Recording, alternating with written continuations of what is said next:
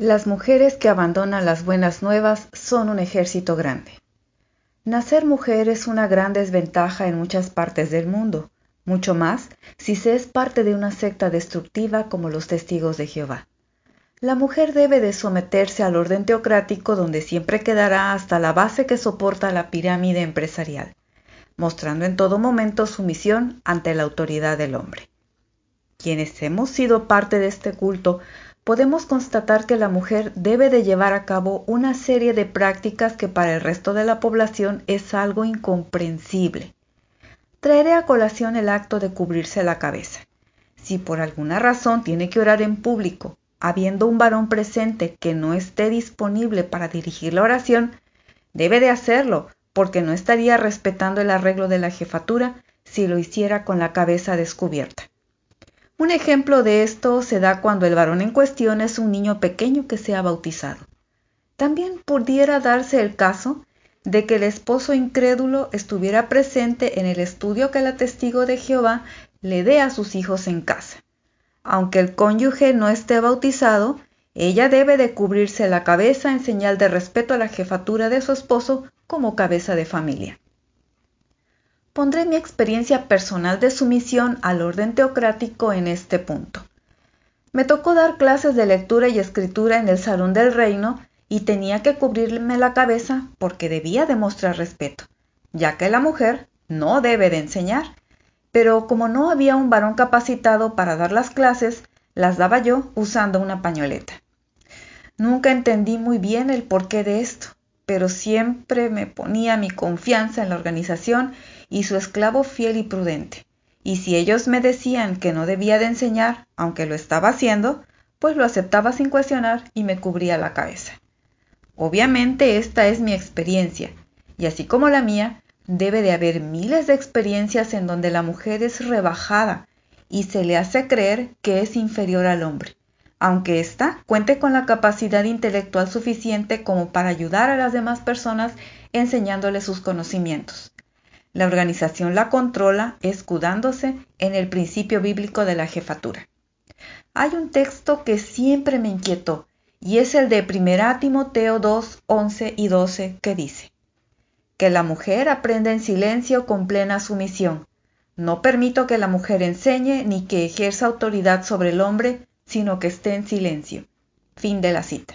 Entonces pensaba, si la Biblia no le permite a la mujer que enseñe, ¿cómo es posible que sí podamos salir a predicar y tener cursos bíblicos? ¿No es eso enseñar?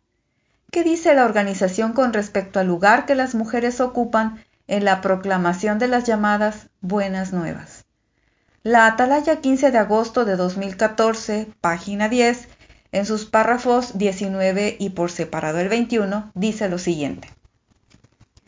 Aquel pequeño grupo de sinceros estudiantes de la Biblia ha crecido hasta los aproximadamente 8 millones de testigos de Jehová que hay en la actualidad, y a ellos se suman más de 11 millones de personas que asistieron a la conmemoración de la muerte de Jesucristo en el año 2013. En casi todos los países la mayoría de los que asistieron fueron mujeres. Por otro lado, en todo el mundo la cantidad de proclamadores del reino que sirven a tiempo completo supera el millón, y la mayor parte de ellos son mujeres. Como vemos, Dios ha concedido también a mujeres el gran privilegio de representarlo. Verdaderamente se han cumplido estas palabras que escribió el salmista. Jehová mismo da el dicho, las mujeres que anuncian las buenas nuevas son un ejército grande. No hay ninguna duda de que Jehová bendice la labor evangelizadora de las cristianas y las apoya en tiempos difíciles. Por ejemplo, ayudó a nuestras hermanas a mantenerse leales bajo el nazismo y el comunismo. Muchas de ellas sufrieron y hasta perdieron la vida por obedecer a Dios. Hoy, igual que en el pasado, todos los cristianos, tanto hombres como mujeres, han elegido a Jehová como su gobernante, y Él, como hizo con los israelitas de la antigüedad, los toma de la mano y les dice, no tengas miedo, yo mismo ciertamente te ayudaré. Fin de la cita. Ahora que leo el artículo, puedo entender la manipulación que hay detrás de todo esto, ya que se utilizan los primeros párrafos del mismo para decirle a la mujer que debe de ser sumisa a la organización y permanecer en silencio. Y rematan los párrafos anteriormente citados haciendo especial énfasis en que la mujer es un instrumento invaluable que utiliza Jehová para proclamar las buenas nuevas, que en otras palabras significa la captación de adeptos. En su momento no lo vi. Pensé que era la voluntad de Jehová permanecer en la organización, aunque no entendiera muchas cosas. La labor de evangelización de las mujeres es la piedra angular para reclutar personas y eso lo sabe la secta. Por eso es que debe de mantenerlas calladas y sumisas, porque si se dieran cuenta de su verdadero potencial, la organización JW como tal desaparecería. Tal vez sea demasiado aventurada esta afirmación que hago, pero es mi opinión. Al final, tuve que tomar una decisión porque no podía seguir en un lugar en donde utilizaban la Biblia para el control mental de los testigos de Jehová, y en este caso de las mujeres. Así que me fui. Contaré el caso de una hermana de unos 60 años a la que llamaré Pilar, que va a la congregación a la cual yo asistía cuando fui testigo de Jehová. Al final de una reunión en el Salón del Reino la saludé. Ella vive muy lejos y me dijo que se sentía mal de salud, que se iría rápido porque se iba a tomar algo. Cuando de pronto llegó el encargado de su grupo de predicación y le dijo que les tocaba el aseo. Ella le comentó que se sentía mal y el hermano al escucharla decir que por favor la disculpara porque se sentía indispuesta, levantó ambas manos e hizo el ademán de yo no sé, a mí me vale, y se fue. Nos dejó a las dos con un mal sabor de boca por su manera de actuar, y ella me dijo ay hermana, le dije que me siento mal, pero por lo que se ve, aquí eso no cuenta. Así que la hermana se sintió presionada a hacer el aseo. Y esta frase me impactó. Aquí eso no cuenta. Entonces este tipo de actitudes y conductas que se repiten de manera sistemática en todas las congregaciones a nivel mundial hizo que en mi caso empezara a abrir los ojos. Cuando salí de la organización me di cuenta que había muchas ex testigos que así como yo habían podido liberarse de las garras de la secta ¿Qué tenemos en común las mujeres que nos dimos cuenta que teníamos alas y podíamos volar libres de la jaula con rejas invisibles que representa la organización JW? He platicado con varias amigas ex testigos y creo que la secta nos llevó al límite de nuestras fuerzas y por salud mental y emocional tuvimos que decir basta, ya no puedo más. Fue un proceso muy doloroso que pudo haber durado años, en donde aguantamos estar predicando por horas bajo el sol, o tuvimos que dejar atrás un buen amor porque no era testigo de Jehová. Otras aguantamos el carácter de ancianos que no usaban empatía, y algunas otras sentíamos angustia por cumplir con un perfil espiritual que se nos hacía difícil llenar. Eso por mencionar algunas situaciones que pudieron darse dentro de nuestras respectivas congregaciones, pero hay miles de experiencias que las testigos podemos contar. Somos mujeres curiosas, a las que nos gusta mucho investigar, imaginar, pensar.